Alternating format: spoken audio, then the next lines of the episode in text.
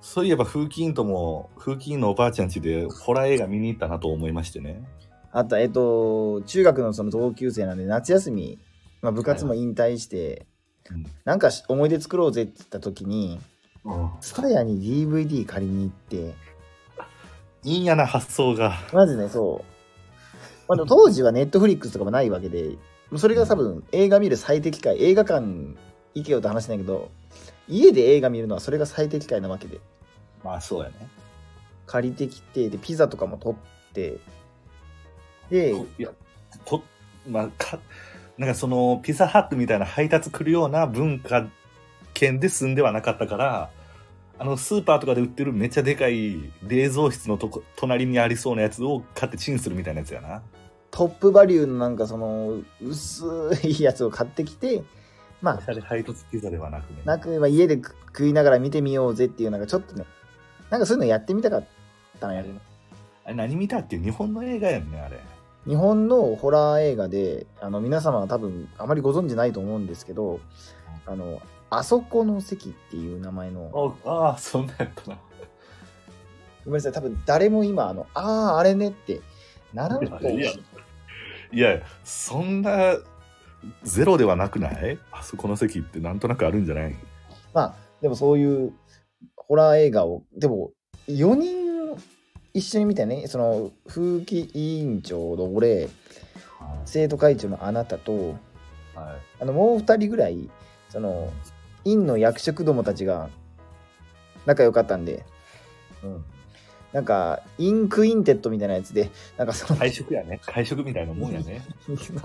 家でそう、ピザ食いな赤が坂の料亭みたいなことやねら、 やとしたら、映赤画坂の料亭でみんなであのホラーを見るっていう世界観やなそんな4人に絶対重要な政治決定できんと思うで。桜を見る会の追求ぐらいしかできんやろ。いやもう十分なんじゃない確かに今、ええね、横道にれましちょたっ。と風刺な言い方するけどそれぐらいできるのは十分なんじゃないあいつらで、あいつらなら。うんまあまあまあそのはいバッサリ切ってほんでちょっと待って、あの、これ、ちょっとすごい今気になったんやけど、風刺ネタってさ、うん大体さ、その、よ与党に噛みつくんじゃない与党に感じ与党、自民党に噛みつくのが時事ネタじゃない大体。そうやなまあ大体まあまあ、なんかその桜を見る会追求できるあいつら、あいつらあれぐらいで十分じゃないって、これ野党に食ってかかってるよね、俺ら、時事ネタで。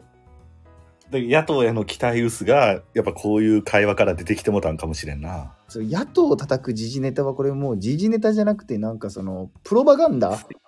政権批判政権批判じゃないもん。政権肯定やもん、プロパガンダやで、これ今。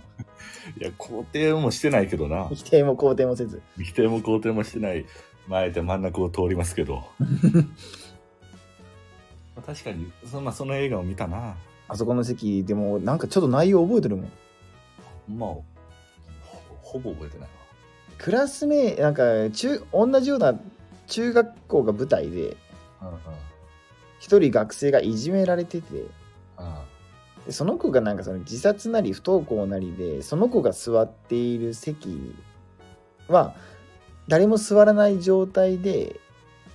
学校はなんかその季節が進んでいくはいはいはいはいまあお花置いといて最初の頃はみたいな感じかなあそうそういじめあったねその死んでもないのに